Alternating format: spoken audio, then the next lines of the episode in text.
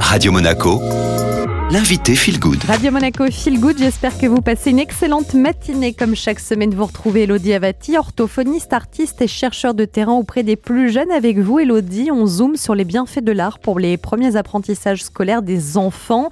La semaine passée, on était vraiment sur les tout premiers mois. Là, ça y est, bébé a terminé sa première année.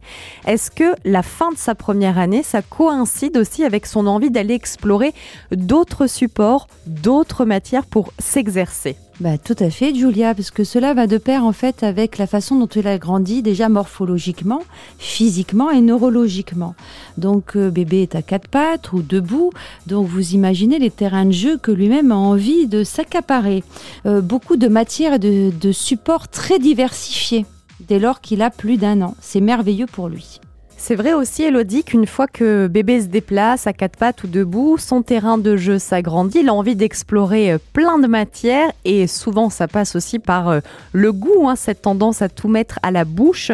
Quel est un petit peu le comportement sympa qu'on peut adopter en tant que parent à partir du moment, bien sûr, où c'est pas dangereux quand bébé commence à tout mettre à la bouche? Parce que pour lui c'est une véritable exploration qui peut des fois nous faire peur.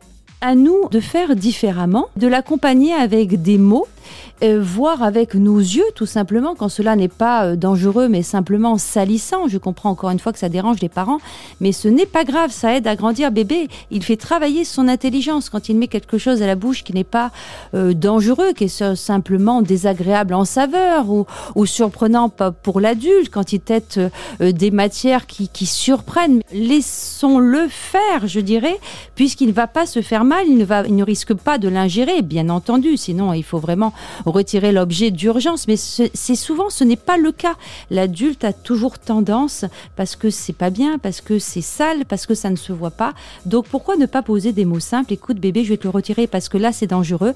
Je te le laisse, c'est pas grave. On, on, lavera après. La machine à laver euh, est triste, elle ne sert pas à ça, à, ne pas laver les tâches que tu te feras avec la boue, avec le chocolat que tu étales, avec la compote, euh, voilà, pareil pour le sol, pour toutes les surfaces que bébé pourra euh, investir de façon merveilleuse et que nous pouvons quand même nettoyer, je pense, pour la plupart puisqu'on parle du goût, du fait que ça fait partie euh, de la découverte, de l'apprentissage du monde pour le bébé. Qu'est-ce qu'il recherche exactement quand il met comme ça tout à la bouche? C'est pas tant la saveur que le bébé recherche.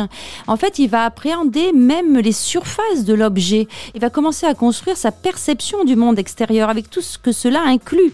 Euh, l'espace, euh, la matière contendante, la matière souple, humide, légère, acide, euh, grasse, que c'est intéressant pour l'intelligence. Laissons-le faire.